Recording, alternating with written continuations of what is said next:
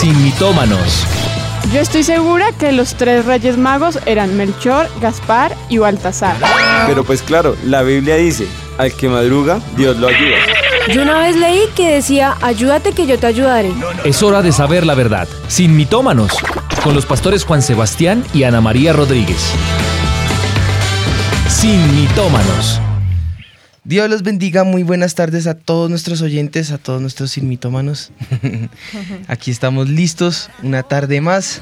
Venimos muy expectantes, ¿no, amor? Así es, buenas tardes a todos, Dios los bendiga, felices de estar una vez más en Sin Mitómanos y bueno, voy a arrancar con la pregunta, una pregunta esencial. ¿Serías capaz de dejar todo por Jesús? Todo, ¿no? Estamos hablando de familia, amigos, casa, dinero, absolutamente todo. Y yo creo que con eso resumimos el programa de hoy. con eso resumimos nuestra ley y nuestros profetas de hoy. ¿Serías capaz de dejarlo todo por Jesús? ¿Y esa pregunta a quién se la hacemos a todos? A todos. Preguntémonosla a todos. preguntémonosla a todos. Bueno, pues viendo eso, yo creo que nosotros tenemos que empezar por entender.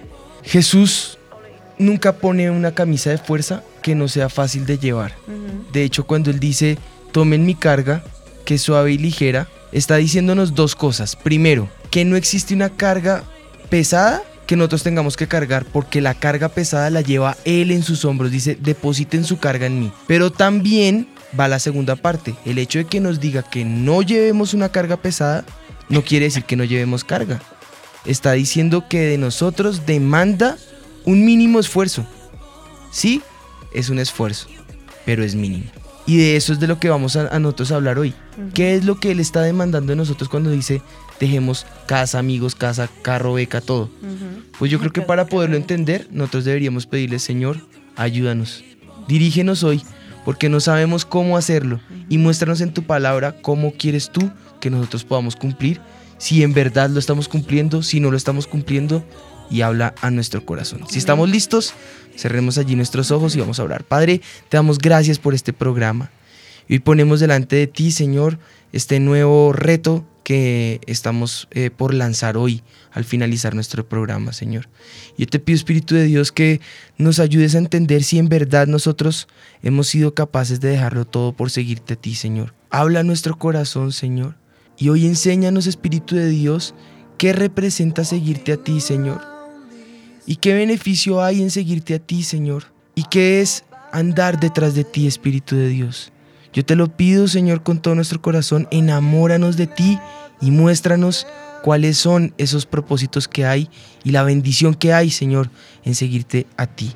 En el nombre de Jesús te damos gracias, Señor. Amén y amén. amén. Bueno, sin mitómanos se ha tratado de desvirtuar, eh, bueno, su enfoque es desvirtuar las mentiras de Satanás. Para ello, obviamente, siempre se propone un mito, mito que surge de nuestro diario andar, de nuestras costumbres, de dichos seculares, de dichos eclesiásticos o de malinterpretar las escrituras.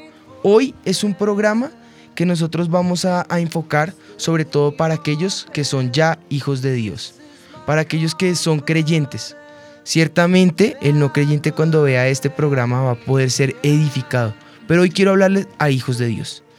Teniendo eso en cuenta, eh, quisiera eh, ver un poco cuál es la, mentalidad de Jesús. Cuando tú lanzas esta pregunta, ¿por qué seguirlo?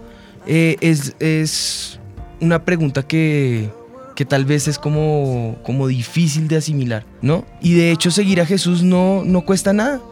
En otros términos, podríamos decir que nuestra salvación es gratis. De hecho, no hay nada que nosotros hagamos que reste pues ese, eh, eh, eh, o, mejor dicho, que aporte. Él ya lo dio todo, la carga mayor la dio Él. ¿Qué implica dejar todo por seguir a Jesús? Él siempre va a estar con sus brazos dispuestos. Mi Jesús es un Dios amoroso y siempre está con sus brazos extendidos, sin importar cuál sea el precio, esperando que cualquiera de nosotros nos, queramos acercar a Él. Pero, aunque tiene sus brazos abiertos, es un caballero. Él no le gusta forzar a nadie. A Él le gusta esperar que los que le siguen a Él lo hagan por voluntad propia, lo hagan por decisión propia y lo hagan de todo su corazón. Y para eso dejó una cita muy controversial. Mateo 8, 18 al 22. Si estás allí en la lectura, si no, búscalo. Y si sí, pues arranquemos. Dice así, capítulo 8 de Mateo, versículo 18. Viéndose Jesús rodeado de mucha gente, mandó a pasar al otro lado. Y vino un escriba y le dijo, Maestro, te, te seguiré a donde quiera que vayas. Jesús le dijo, las zorras tienen guaridas eh, y las aves del cielo tienen nidos, mas el Hijo del Hombre no tiene donde recostar su cabeza. Otro de sus discípulos le dijo, Señor, permíteme que vaya primero y entierre a mi padre. Y Jesús le dijo, sígueme, deja que los muertos entierren a sus muertos. Dos ejemplos, dos casos, vamos a ver de qué se trata todo esto. Y así empezamos con nuestro mito del día. El mito del día.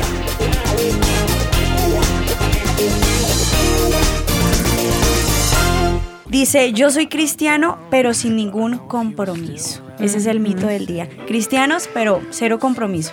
¿Qué tal esto? ah? Ya vamos empezando a enfocar en nuestro programa, ¿no? Esta temporada se ha caracterizado por una mano de retos. Sí, exacto. Y esos retos han sido Y no difíciles, pero los vamos a cumplir. Y hoy no es la diferencia. Antes de hacerlo, ¿por qué no nos preguntamos qué estará diciendo la gente en la calle? Les aclaro, estas preguntas de hoy son para, Para creyentes. Se les hicieron a hijos de Dios en las iglesias. Oigamos. ¿Cree que seguir a Jesús conlleva en sí algún compromiso? Yo creo que compromete tu vida como tal. No es libre albedrío. Eh, Jesús quiere que, que el que lo siga, lo siga y el que no, pues no y ya.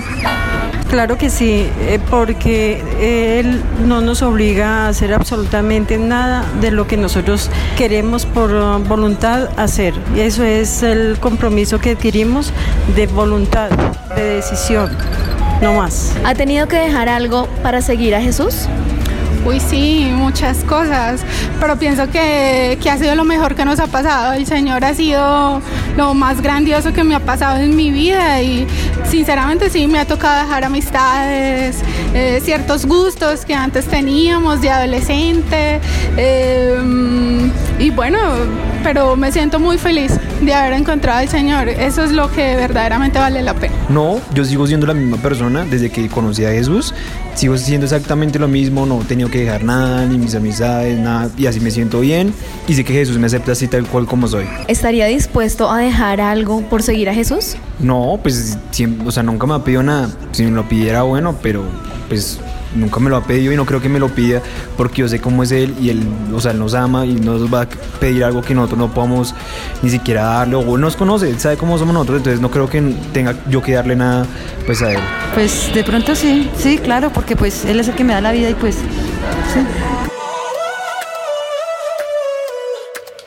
Me encantan las preguntas en la calle. Sí, es el momento más divertido. Bueno, pero yo creo que las preguntas en la calle nos dan como, nos ayudan a ver qué está pasando afuera también, ¿no? A entender a la gente, qué piensan las personas. Y bueno, muchos decían como, no, yo sigo igual.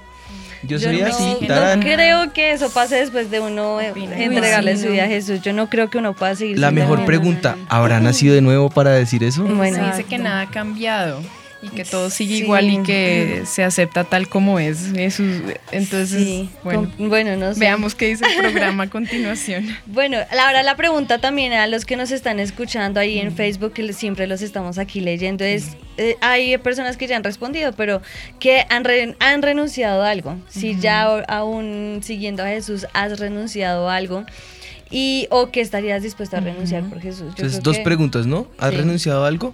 Si estás siguiendo a Jesús, ¿estarías dispuesto a, A renunciar. A renunciar. A, ajá, a renunciar a, a- cosas por, de- por seguirlo a él.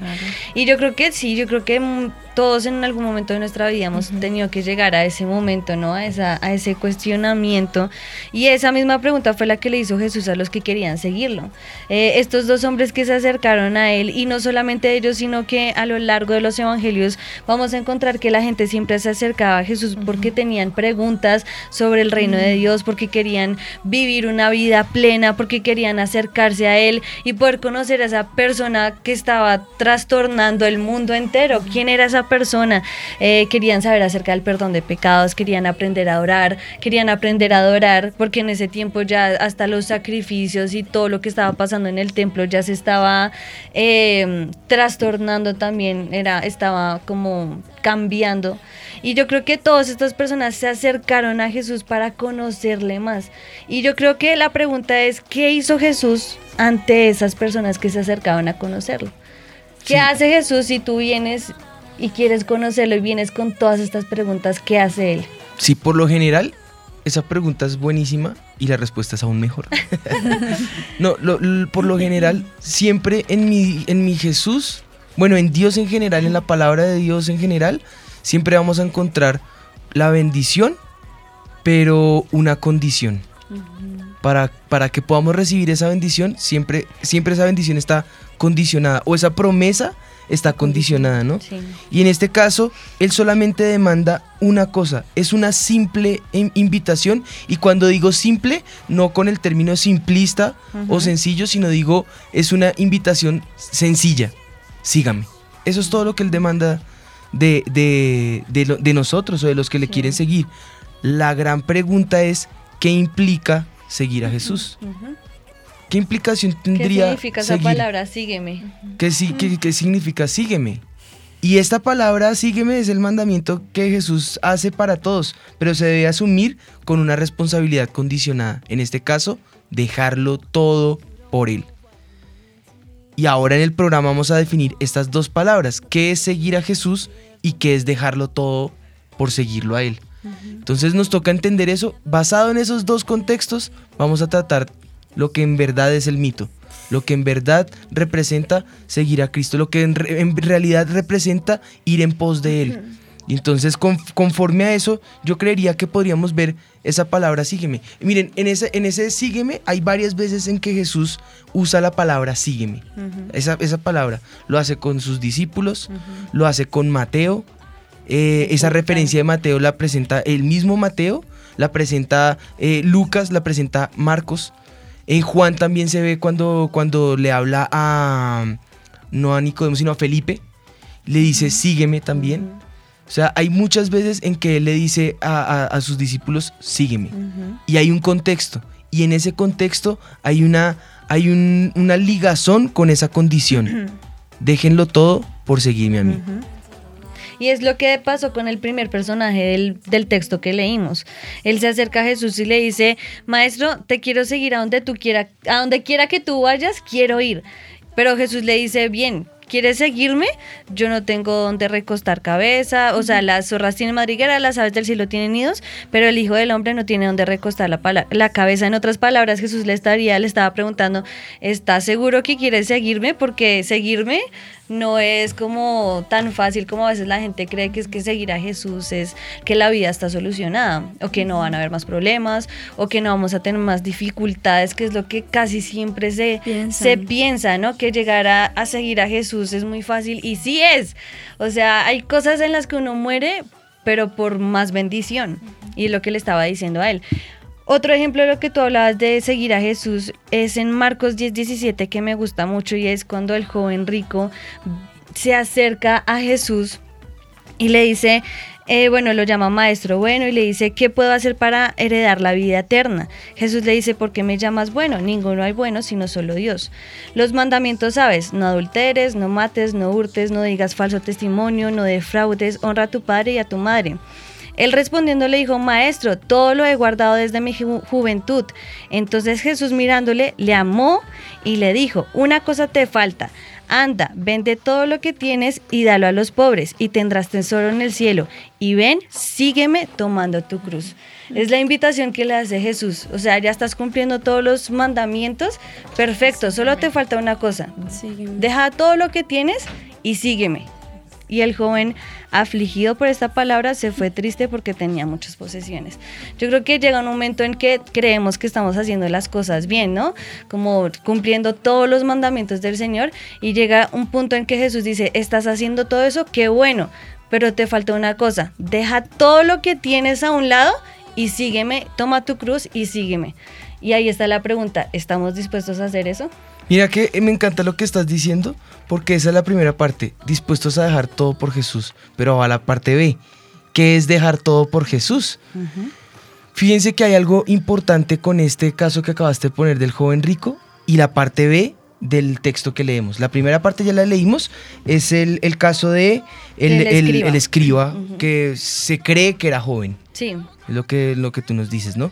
Ahora, está la- el segundo caso, que es un discípulo. Un discípulo que acaba de fallecer su padre y en ese contexto le dice al Señor Jesús, Señor, eh, quiero seguirte. Y él le dice, eh, ah, pero déjame primero ir a enterrar a mi padre. Le dice, no, espera, sígueme, deja que los muertos entierren a sus muertos. Entonces ya ahí hay un entendimiento de qué es seguir a Jesús.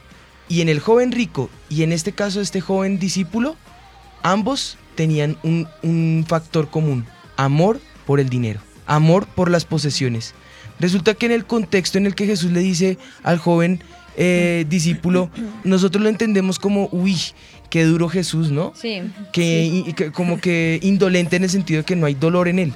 Que, o sea, no, no, no, no, es, es un poco drástica esa decisión, porque no- desconocemos o ignoramos el contexto. Pero en el contexto hebreo, para que una persona pudiera heredar las posesiones de, de su padre, o de, eh, sí, en este caso era de su padre, tenía que acompañarlo a dos sepulturas. Y eran dos sepulturas, no como la nuestra que es una sola. La primera del cuerpo y luego cuando el cuerpo se descomponía, ese, esa, ese, esos huesos tenían que ser metidos dentro de un osario. Esa era la, la cultura hebrea. Y cuando se cumplía todo ese proceso, el joven, o en este caso el, el hijo, estaba en condición legal de recibir la herencia. Lo que quiere decir que él no estaba yendo por el dolor del luto de su padre, sino por la herencia. Él quería su herencia. Y dice el contexto del texto que él estaba en este momento no yendo a enterrar su- a su padre por primera vez, sino yendo a sacarlo del el cuerpo de descomposición y meterlo en un osario. No, y pasaba mucho tiempo. Tremendo, ¿no? Sí. Claro, muchísimo tiempo. Entonces no es Jesús el indolente, sino es el reclamo de decirle cuál es tu interés. Las posesiones, ¿estás dispuesto a dar las posesiones? Porque eso implica seguir a Jesús, dejarlo todo. Entonces, ¿dónde está tu corazón? El corazón no estaba en, ay Jesús, yo quiero ir detrás de ti. No, voy, pero espérate, aseguro mi bolsillo antes de seguirte. Y con el Señor Jesús estamos con el dueño del oro y de la plata. Él no quiere que suframos cuando lo seguimos a Él. Él no quiere que seguirlo a Él implique pobreza. No. Por el contrario, Él es el rey de reyes, el dador del oro y de la plata. Entonces, si es el rey de reyes, ¿qué implica entonces seguir a Jesús? Él está demandando que muramos a algo, pero, hey, un momento, es un Esa poquito, es ligera, es ligera la, la carga. Y ahí va el contexto de, de- de- del joven rico. El Señor no está rechazando las riquezas al, al joven rico que tú leíste ahorita. Él lo que está rechazando es el amor al dinero. Su corazón estaba corazón? enfocado en el dinero. Su tesoro no era seguir a Jesús, su tesoro era el amor por el dinero. Entonces ahí ya podemos entender qué estaríamos nosotros dispuestos a perder, seguirlo a Él. ¿En, en- en- en qué contexto nosotros decimos, sí, Señor, yo te sigo? Le te sigo cueste lo que cueste. Porque en este momento vamos a, a pasar una sección que yo creo que nos va a dar a nosotros luz para entender eh, esa lista de personas eh, que, que están allí, que nos van a abrir el camino o el panorama para entender qué es un poco seguir a Jesús. Seguimos a nuestra sección, esto es...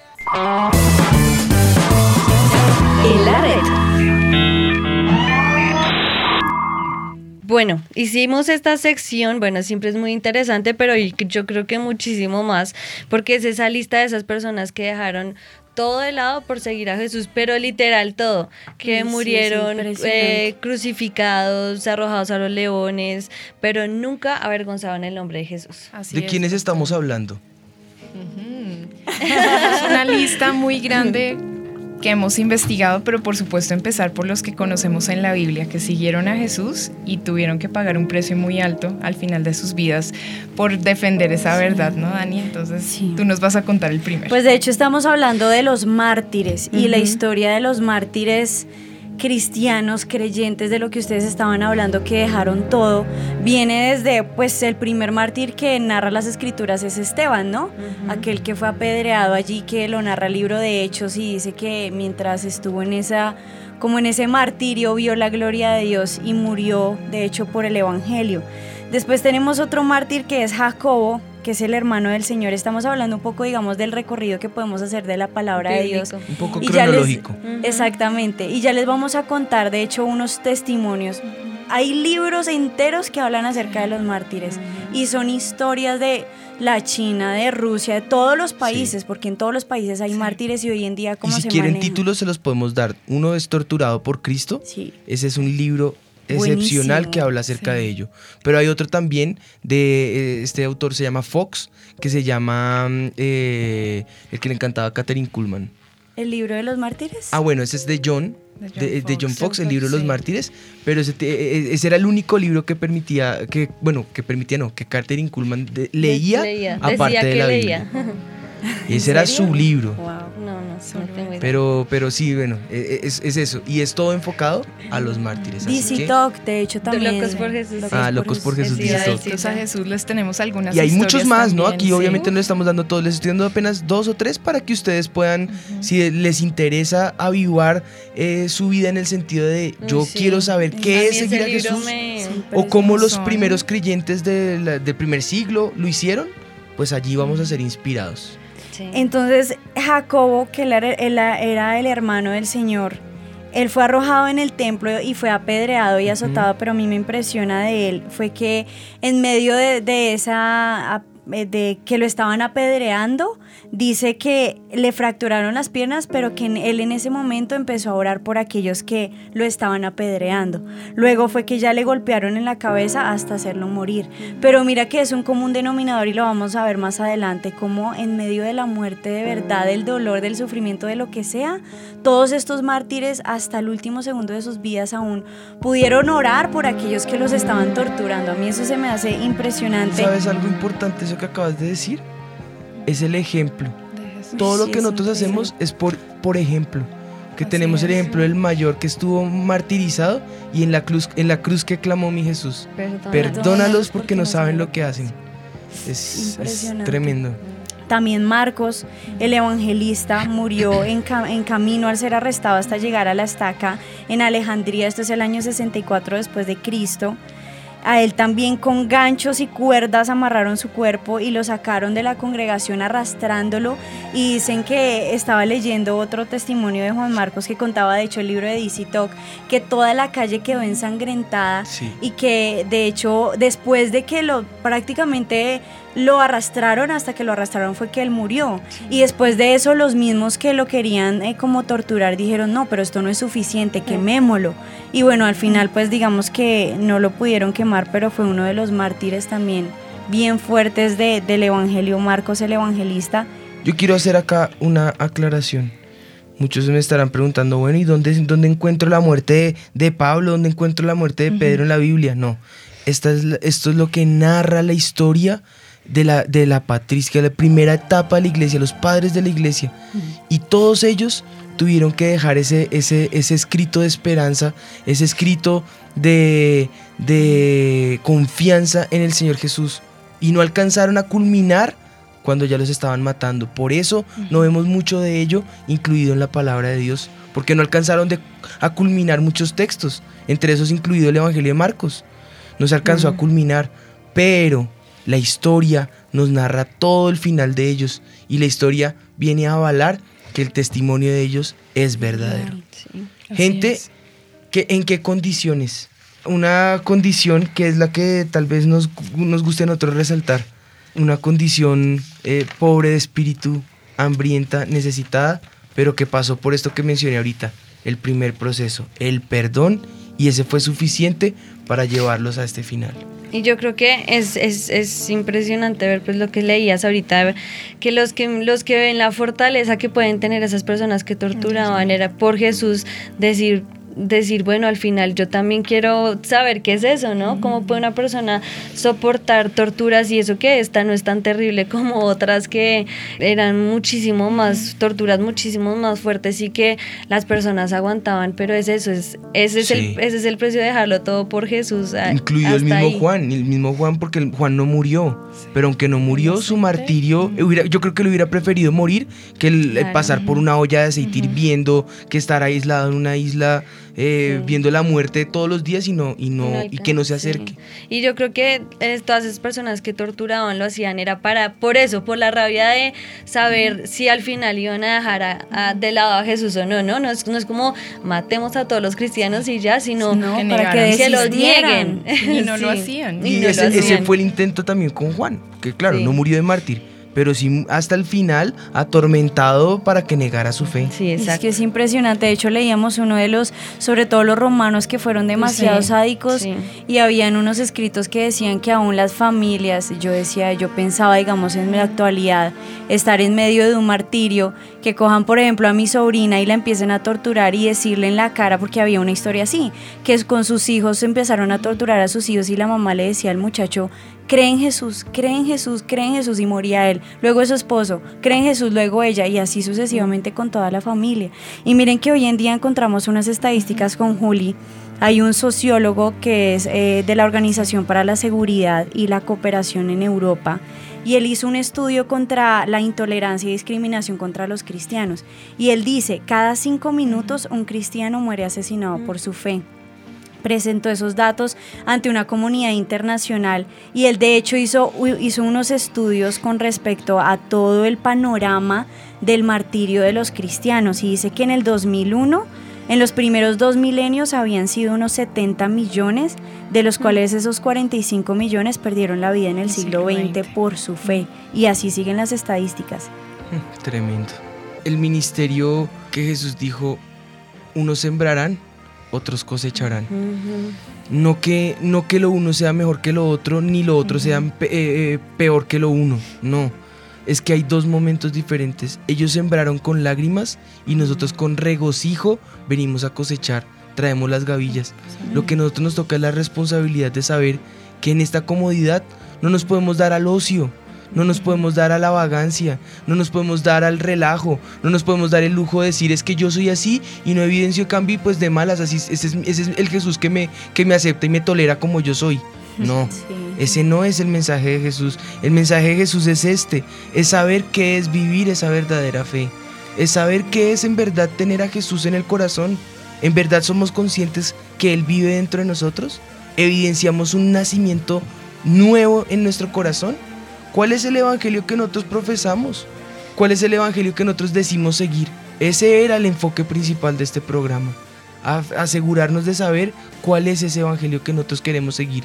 Y que si en este momento estamos en momentos de deleite y de prosperidad y de bendición, pues gloria a Dios, pero los vamos a disfrutar para la gloria de Dios y lo vamos a hacer para ensanchar el reino de los cielos. No, y mira que muchas personas, sobre todo jóvenes ahora, eh, les cuesta mucho dejar mini cosas mínimas, como amistades, como no tatuarse, como no escuchar música del mundo, y eso les parece, pero esto, o sea, estos mártires nos demuestran que hay cosas muchísimas más importantes como perder tu familia o aún tu propia vida por seguir a Jesús. Hay cosas que nosotros podríamos perder muchísimo más grandes por seguir a Jesús, pero ahora las cosas que tenemos que dejar son tan ínfimas y tan pequeñas. y lo peor, que por dejar esas cosas pequeñas, Dios nos promete 100 veces más. Sí. Entonces es ver que, que, que, estamos dispuestos a dejar por Jesús. Y si llegara el, momento de la persecución nuevamente, que puede pasar, estamos dispuestos a entregar a nuestra propia vida por Él. Pues creería yo que es el momento donde podemos hacer una, una primera parte porque no hemos concluido. En esto nos falta muchísimo, que pues muchísimo no, no, la segunda, toda la segunda parte que queremos mostrarles ya de los ejemplos y explicar estos textos que hemos estado narrando. Pero yo quiero que en esta primera parte podamos eh, abrazar a aquellos que por primera vez nos están escuchando.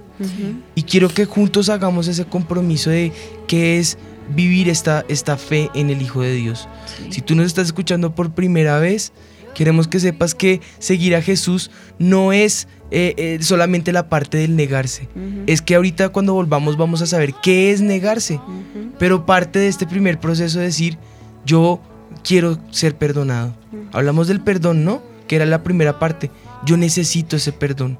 Yo he hecho mucho daño, yo he afligido, yo me eh, eh, le he dado la espalda a Jesús, me he rehusado a creer en Jesús por vivir mi propia vida.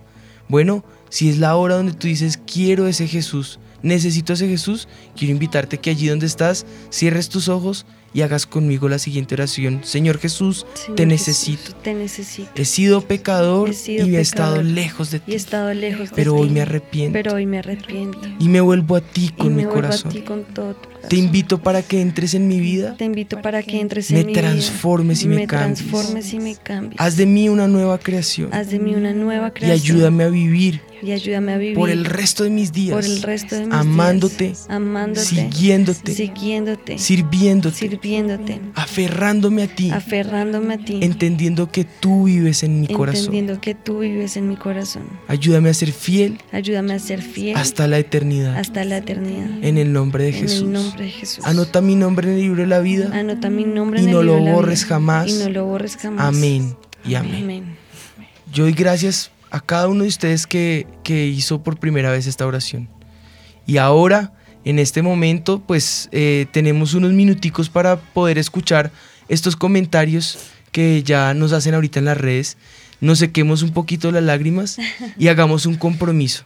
Un compromiso que amaremos a nuestro Señor Jesús por la eternidad. Cueste lo que cueste. Fieles hasta el final. Bueno, ¿qué dice la gente? Pues por aquí están escribiendo, yo les cuento testimonios, dice, la mayoría di- dicen, la pregunta que los pastores nos hacen es muy difícil porque cualquiera diría, sí, yo lo dejo todo por Jesús, pero pues están como reflexionando. Y eso que también no a hemos visto qué es dejarlo todo. Y dice Jorge desde Gachancipá, personalmente le he dejado muchas cosas cuando él demanda algo de nosotros. Tenemos que dejarlo, a mí no se me ha facilitado mucho, pero Dios a mí me pidió en un momento mis amistades, no lo entendía, pero después de un tiempo, uff, qué tremendo. Me dio unas personas increíbles a mi lado y entendí que es mejor escucharlo, obedecerlo, para que así Él nos bendiga. Así que lo que Dios le demandó a Jorge en su momento fue sus amistades.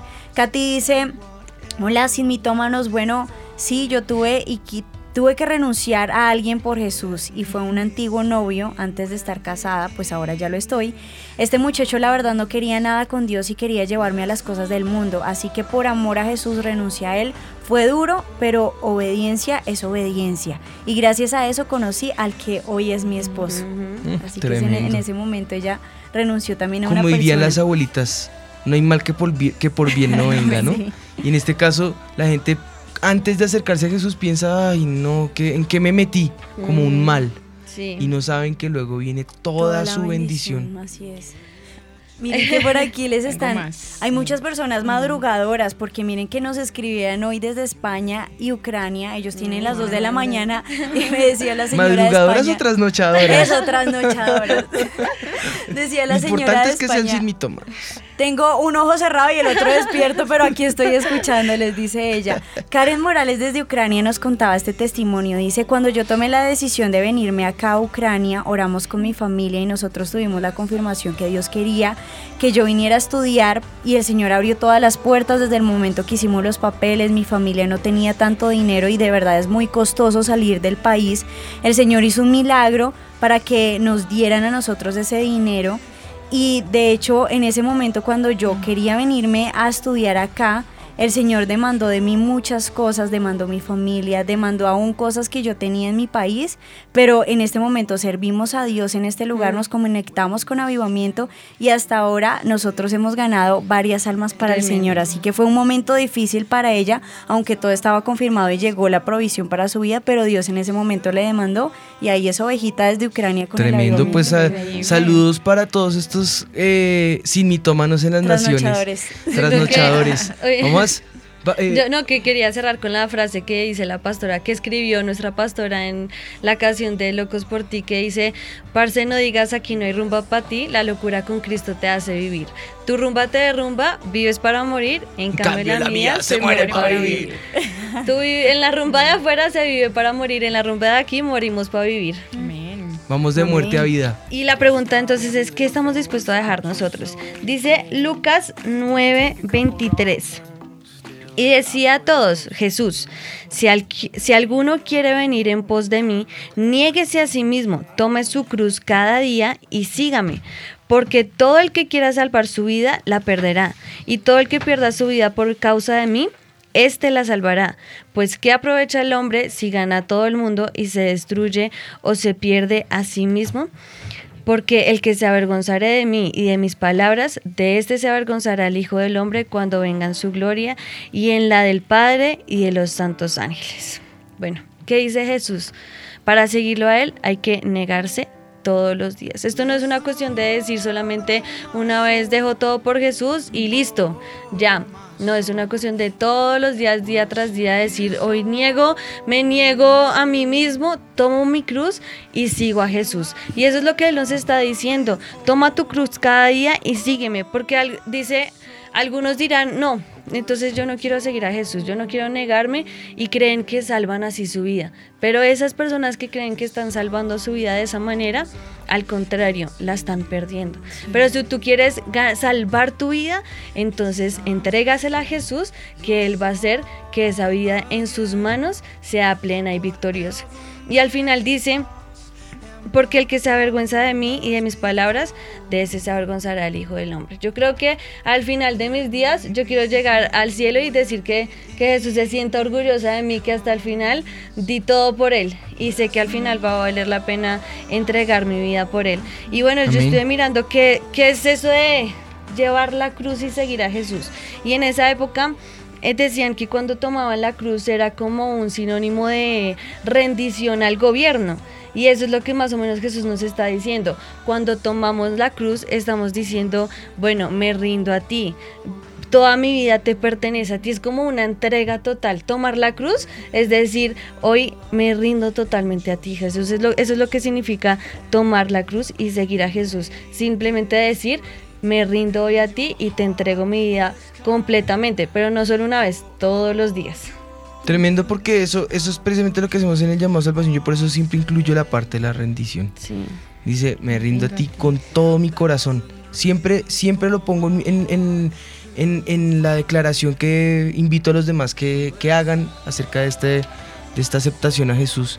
Y es esa rendición. Sí. Pero esa es la primera eh, parte, ¿no? Que es tomar la cruz. Ya la implicación nos la acabas de dar con la palabra rendirme a Él. Y ahora yo quiero dar una implicación de qué es eh, dejarlo todo. Que esa era la segunda parte que les íbamos a, tocar. Entonces, me rindo a Él para, eh, para tomar la cruz, ¿no? Ahora lo dejo todo. Hay un versículo que me gusta que concluye la idea de lo que Jesús quiso decir en- en Mateo cuando dijo, déjenlo todo. Pero esa conclusión no está en, ay, piérdanlo todo. No, ese no es el mensaje que mi Jesús da. Porque el Evangelio no es un, un evangelio de pobreza. El Evangelio no es un Evangelio de, de ruina, de dolor, un, un lastre que cargar. Para aquellos que le entregaron su vida a Jesús, ese no es el Evangelio que mi Jesús ofrece. Él no ofrece un lastre. Él ofrece la plenitud. Y la plenitud incluye muchas cosas eternas, futuras en el cielo, pero también para este tiempo, también para ahora. El mientras tanto, también el Señor lo quiere en plenitud para tu vida. Así que no se trata solamente de, ay, ya no puedo fumar, ay, ya no puedo tomar, ay, ya no puedo. No, la vida en Jesús ciertamente no son prohibiciones, pero ciertamente demandan de un cambio. Y ese cambio viene naturalmente. Cuando tú aceptas a Jesús en tu corazón, el Espíritu de Dios viene a, a, hacer, a llenarlo todo en ti. Viene a habitar dentro de ti y Él mismo te convence de las cosas que tienes que hacer y de las cosas que no tienes que hacer. Nadie nos dice a nosotros que, que decir groserías es malo. No, pero naturalmente me retiñen los oídos. Me, me- me- me siento que estoy eh, contristando al Espíritu de Dios y me doy cuenta que voy en contra de lo que naturalmente Dios quiere de mí. De esa misma forma vas a poder tomar todas las decisiones en el Señor. Identificar lo que es bueno de lo que es malo no dependerá de un mandato, de una orden o de una, un, un cohibirse, no. Dependerá de, de qué tanto amas tú al Señor, de qué tanto, tanto entiendes tú lo que decía Anita, que es rendirse a Jesús, que es rendir esa voluntad a Él. Y eso eh, nos lo explica Mateo 19, 29. Jesús les dijo, y todos los que por causa mía hayan dejado casa, o hermanos, o hermanas, o padre, o madre, o hijos, o terrenos, recibirán cien veces más. Y luego pone una I, cien veces más, dice Aquí. para este tiempo, ahora. Pero luego una I, y también recibirán la vida eterna. Ese I me está dando a entender que esas 100 veces más Es para este tiempo. Y luego, adicional, o como añadidura, o como buscar primero el reino de Dios y su justicia y lo demás viene como añadidura, como añadidura viene la vida eterna, la salvación. El dónde está nuestro corazón es lo que el Señor Jesús está demandando a nosotros. Síganme y déjenlo todo. Es ríndanse a mí y tranquilos, que al dejarlo todo, lo que viene es 100 veces más. Yo creo que mi Jesús es tan misericordioso que Él siempre da más de lo que nosotros esperamos. Hay un corazón que Él demanda para poder dar esa bendición. Y ese corazón es humildad. Mateo, en el capítulo 9, en el versículo 9, eh, muestra una de las veces en que el Señor Jesús dice la palabra, sígueme. Y es justo cuando está el llamamiento de Mateo. Dice que estaba al, banco de los tributos, eh, recogiendo allí los tributos y todo eso, pero parece ser que eh, el lugar donde estaba establecido Mateo, ese, ese Capernaum era un lugar, un puerto, donde el- la, llegada de todo los, lo- el comercio tenía que pasar por ese puerto. Y parece ser que era un puerto muy importante para el imperio romano establecido en, en la zona de Israel. Y entonces el hecho de que él estuviera allí era, era un lastre. Y culturalmente a los recaudadores de impuestos los veían como, como un oprobio, los veían como, como un desprecio aún. No, no hablo de los creyentes, hablo de toda la sociedad. Aún los romanos mismos sabían que ese puesto era despreciable al punto que ellos cuando eran llevados ante los jueces, a los únicos que no los dejaban intervenir eran a las prostitutas, eran a los co- cobradores de impuestos y eran a los a los a estos a, a los publicanos. Porque ellos no tenían derecho de defensa porque sabían que era gente impía. Estamos hablando entre impíos, para impíos, ellos eran los Lo peores. peor. ¿Qué tal? Lo curioso aquí es la humildad de Mateo. Porque Mateo habla de él mismo como aquel que es lastre para la sociedad. Y pone su ejemplo para que todos vean qué, cara- qué clase de Mateo era, es el que está escribiendo esto. Y qué clase de Mateo era él antes. Está Mateo hablando del mismo porque estamos leyendo Mateo 9.9. Y entonces en esa humildad eh, hace una única mención y es su conversión. La única vez que Mateo habla de sí mismo es para hablar de su conversión. El momento más importante. El momento más importante. Le quiere evidenciar a todo el mundo que la persona que está hablando acerca de Jesús como el Hijo del Hombre, como el, el Rey que viene a reinar, es una persona que evidenció mucho, mucho arrepentimiento.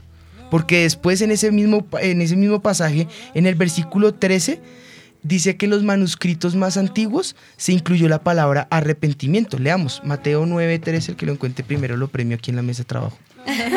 Porque no lo tengo acá separado. Mateo 9:13, acá está, yo gané. Dice, id pues y aprended lo que significa misericordia quiero y no sacrificio, porque no he venido a llamar a justos, sino a pecadores al arrepentimiento. Allí está el llamamiento de Mateo al final. Le- le- le- se le acercan y dicen, bueno, pero ¿qué hace su maestro? ¿Por qué come vuestro maestro con publicanos y con pecadores? Y al oír Jesús les dice, los sanos no tienen necesidad de médicos, solo los enfermos. Aprendan qué significa misericordia quiero y no sacrificio.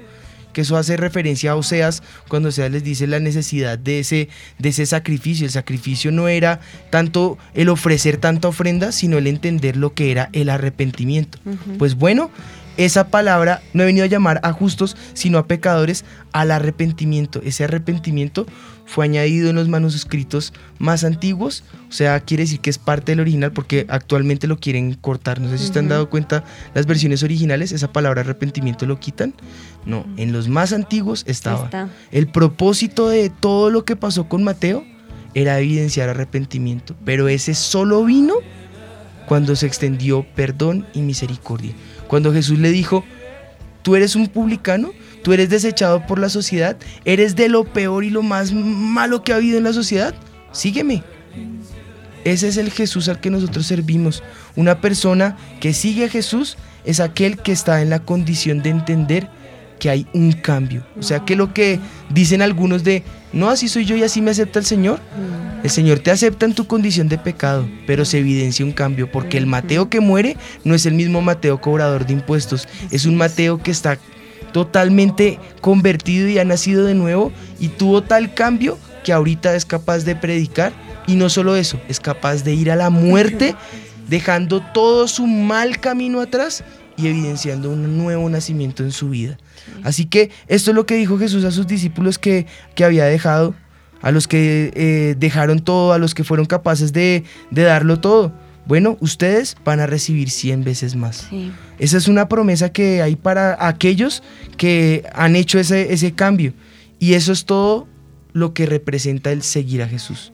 No es un castigo, no es un lastre, no es un, ay, voy a seguir a Jesús. No, es un llamado de Jesús de, de brazos abiertos, de brazos extendidos, de decirte, sígueme y entonces viene la bendición. ¿Quieres vivir? Pues bueno, tú lo dijiste en la frase que mi mamá dejó para el tema. Te invitamos para que no vivas para morir, te invitamos para que mueras para poder decir vivo en verdad. Y sabes qué es lo triste, que es que muchas personas se quedan el- solo en el morir, ¿no? Como Sí. que "Ah, tengo que dejar esto, esto, esto, esto, no, mejor me voy para atrás. Y, y no saben que cuando se deja viene 100 veces más. Y, lo, y el último secreto con el que quiero cerrar es que ellos no sabían la recompensa que venía. Entonces ahí va el corazón. Sí. Va el corazón. ¿Con qué corazón quiere seguir a Jesús? ¿Por la recompensa? ¿Por la bendición? ¿Por los bienes? No, ellos no tenían ese conocimiento. ¿Qué clase de corazón tenían ellos, amor? Un, un corazón... Ay, perdón. Ah, No, no, no fue, no fue pregunta de maestro. Pensé, pe- pensé que estábamos allí conectados. Ay, dime. No, mentiras, no. No, pero ese, ese, ese corazón que el Señor está evidenciando en nosotros es un corazón que está dispuesto a dejarlo todo. No por la bendición que ya sabes que va a venir, porque te garantizo y te, no es más, te profetizo en el nombre de Jesús, va a venir esa bendición Sí. porque es abundante la que Él promete para su vida. Y sé porque lo dice la palabra y porque el Señor a todos los que le han seguido los ha bendecido 100 veces más. Pero además de eso, no debe ser con ese corazón que sigamos a Jesús. Debe ser con este corazón. Ahí uno puede poner también su, su propio testimonio y es que para llegar aquí uno tuvo que dejar muchísimas cosas, nosotros tuvimos que dejar muchas cosas, Ah, amistades, familiares, eh, muchísimas cosas. Pero, pero al final uno dice, gracias Señor, porque uno sabe que en ti tiene la recompensa y se cumple esa palabra de 100 veces más. Entonces tal vez muchos dirán, bueno, ¿qué cosas son las que debo dejar? ¿Qué es lo que debo dejar por seguir a Jesús? Y Jesús lo dijo muy claro en el versículo que tú leíste. Casa, hermanos, padres, madres, terrenos, absolutamente todo lo que te aparta de Él es lo que hay que dejar a un lado. No significa que ahora creas que es que bueno, no sé, hay muchas personas que creen muchísimas cosas, pero lo que sí sé es que Él no te va a demandar algo que no sea necesario por seguirlo a Él. Lo que tú decías, ¿dónde está nuestro corazón? ¿Qué es lo que yo más amo en la tierra? Y hace un tiempo yo, no- yo me hacía esa pregunta, ¿qué, qué es lo que más amo? Yo, yo dije, no, pues la respuesta todos dirán sí, al Señor, a Jesús, lo amo. Y eso puede ser hijas. solo en palabras, pero realmente, ¿qué es lo que tú más amas? Y yo creo que tú lo pensaste o no. ¿Cierto? ¿Qué es lo que es lo que yo más amo? Mi familia, mi esposo y mis hijas. Yo puedo decir, eso es lo que, mejor dicho, sin ellos, mi mundo se derrumbaría. Pero al, al final el Señor me decía, ¿será que eres capaz de dejar eso también por mí? Y yo decía, uy, Señor. En ese momento no creo. Cuando él me lo preguntó, yo dije, no, no creo. Dejar a mis hijas o a mi esposo por ti, no creo. Y fue en ese momento en que yo pude decir, Señor, si toca, te entrego mis hijas, te entrego mi esposo, te entrego todo lo que tengo por ti. Y yo sé que Él no me los va a quitar, porque no me lo está pidiendo. Es el mismo caso de Isaac. Pero, pero si llegara al punto en que eso que tú decías, que matan a tu hijo frente a ti por Jesús, llegué al punto de decir Jesús lo haré. Los que son papás no se entienden. Sí. Y los Yo que son creo tíos que- también. Mentira. parecido, Un poquito, un parecido. poquito. Y yo creo que ese día yo dije, bueno, Señor, será mi día, de- hoy será mi día de decir todo, realmente todo lo que yo amo te lo entrego y hasta el final por ti, porque yo sé que Él tiene cuidado de mí, de mis hijas y de mi esposo. Entonces yo creo que llega ese momento de confrontamiento en el que tú dices, ¿será que sí voy a dejar todo por Jesús al final? ¿Será que si Él te dice qué es lo que más amas, tú puedes decir con hechos a ti, Señor? Y yo creo que ese es el punto final, ¿no? El decir Y mira que, todo. que eso, eso mismo que tú estás diciendo era, era el peor sufrimiento que vivían. Tú decías que los romanos eran de los peores, ¿no? De los peores, porque eran, no eran los únicos. Sí. Pero en un caso específico los romanos, por ejemplo en los coliseos romanos, enterraban a la familia y eh, dejaban al papá con la cabeza por fuera para que al soltar los leones se le comieran la cabeza. Y mientras eso pasaba, el papá tenía que ver primero cómo sus hijitos iban siendo enterrados y muertos. Luego su esposa y al último que dejaban vivo era él. Él tenía que ver todo eso y para que- a ver si en algún momento ese proceso decía, desistía de creer en el Hijo de Dios. Porque lo más difícil para uno es ver morir a sus hijos. La ley natural es ver morir a un padre. Porque pues es mayor en edad, pero nunca que un hijo se anticipe. Y de esa forma, ¿no? ¿Y de, y de qué forma? Que no es con la muerte natural, sino inducida como, como lo era el caso del martirio. Y con esa pregunta yo haría, yo me, me cuestiono exactamente lo mismo. En estos días veíamos en momento de distensión unas series y decíamos que tan difícil en esa serie pues el hombre estaba solo y tuvo que ver trágicamente la muerte de su esposa. Y yo le, yo le decía al Señor, uy, yo no sería capaz de continuar. Para mí sería muy difícil continuar en el, en el, en el, en- el servicio. Clama- claro, jamás negaría mi fe, pero sería muy difícil para mí poder servir con toda la pasión con la que le sirvo en este momento si mi esposita no estuviera al lado, si mis hijitas, uy, no, es, es- es muy duro. Son crisis que, que el Señor está preguntando, bueno, ¿y hasta qué punto eres capaz de llegar? Pero mira que no es el punto del sufrimiento porque tú decías ahorita con Abraham, el Señor le hizo ese cuestionamiento a Isaac, Dios mío, ah, con Isaac, Pero no se lo quitó. pero no se lo quitó al final. Entonces yo creo que es eso, es ver Quería dónde está nuestro corazón. corazón. O sea, qué es lo que tú, la pregunta es qué es lo que tú más amas. Y eso que hoy tienes en tu cabeza, porque me puedes decir, sí, a Jesús, no, lo que realmente pensaste, ponlo allí y entrégaselo hoy a Dios. Dile todo, lo que más amo, lo que está por encima de todo, hoy lo rindo a ti, Señor, y ahí sí puedo decir que lo que más amo es a Él. Y yo creo que ahí vienen el 100 veces más, porque en el, en el Señor no hay sufrimiento y tristeza, sino al contrario, lo que tú decías, Sí. es una vida plena y abundante en Él. Sí, pues es que no, no se trata de ahora salir y decir voy a, a- a matar a mi familia, voy a dejar, voy a aborrecer, voy a votar, voy a desechar.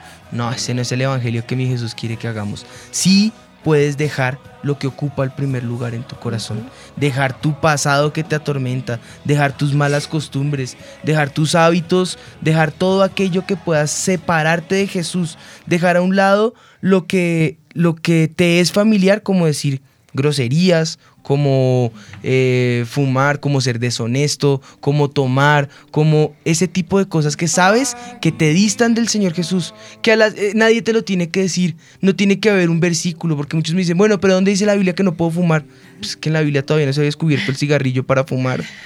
Cuando fue escrito el texto no fue así, pero tu propia conciencia, dice el apóstol Pablo, te acusa para poder saber si lo debes o no hacer. Y en ese momento en que tú lo haces, tú dices, estoy lejos, estoy años luz de mi Jesús.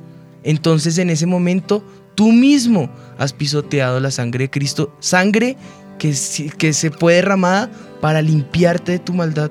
Entonces nuestra conciencia nos acusa y yo hice un compromiso con el Señor que nada en mi vida pisotee la sangre de Cristo.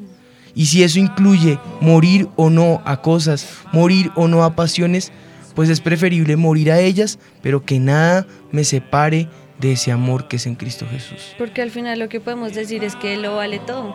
Sí, al final lo único que nos queda, porque pues igual nuestros hijos son prestados, porque son de Él, Él no los prestó. Y las posesiones pasan a un décimo plano. Al final lo último que queda es Él.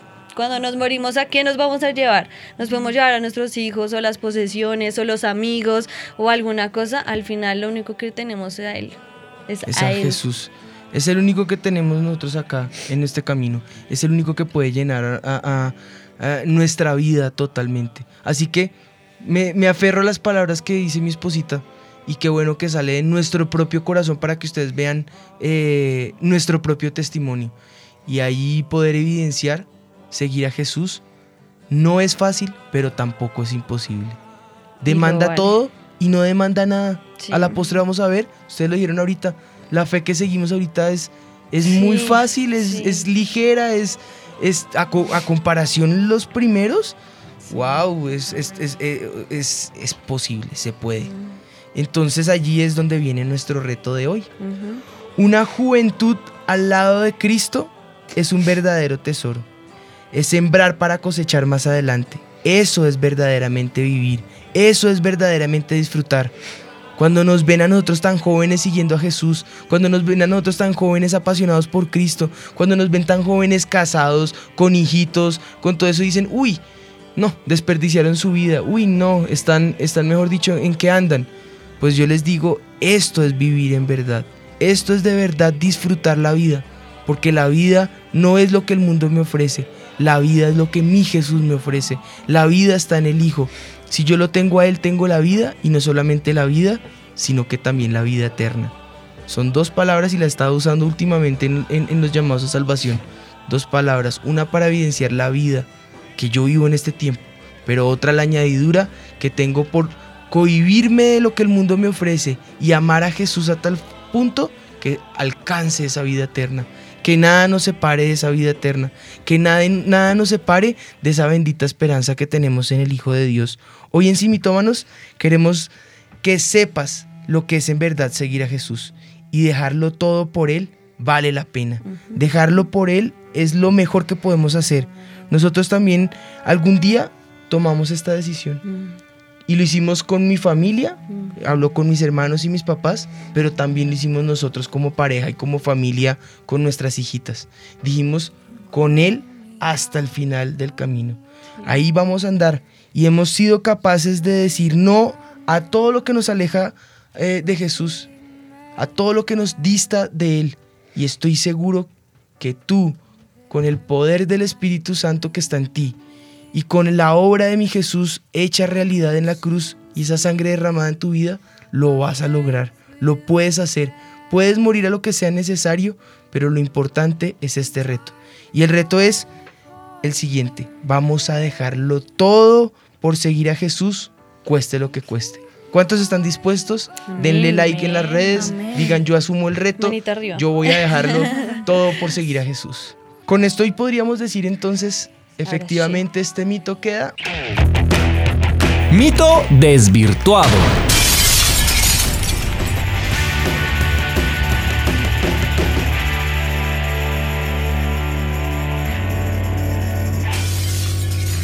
Somos unos cristianos comprometidos y estamos dispuestos a dejarlo todo por Jesús. No solamente es que yo soy cristiano y sin ningún compromiso, sino al contrario.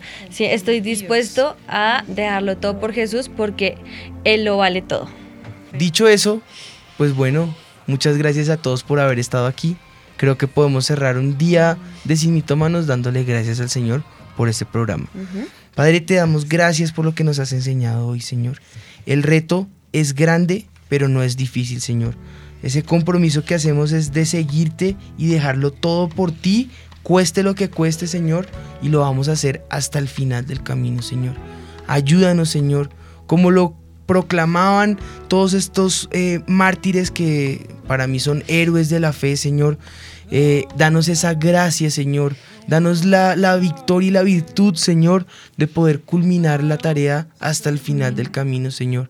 Danos esa oportunidad, Señor, que si viene persecución, si viene martirio, si viene dificultad o tal vez la, la comodidad en la que estamos, Señor, cualquiera que sea, Señor, eh, la, la situación que vivamos, Señor, pero que nos toque tomar decisiones, Señor, que nuestro corazón siempre estés tú en ese primer lugar. Y nos ayude, Señor, para que esa cruz que eh, es en realidad la cruz tuya, Señor, la podamos cargar hasta el final del camino, Señor, y poder vencer y disfrutar contigo por la eternidad, Señor. En el nombre de Jesús, ayúdanos para ser verdaderos creyentes, verdaderos hijos de Dios, verdaderos cristianos, Señor, en el nombre de Jesús.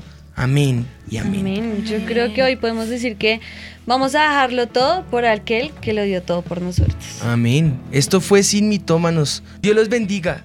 Sin Mitómanos. Yo estoy segura que los tres reyes magos eran Melchor, Gaspar y Baltasar. Pero pues claro, la Biblia dice, al que madruga, Dios lo ayuda. Yo una vez leí que decía, ayúdate que yo te ayudaré. Es hora de saber la verdad. Sin Mitómanos. Con los pastores Juan Sebastián y Ana María Rodríguez. Sin Mitómanos.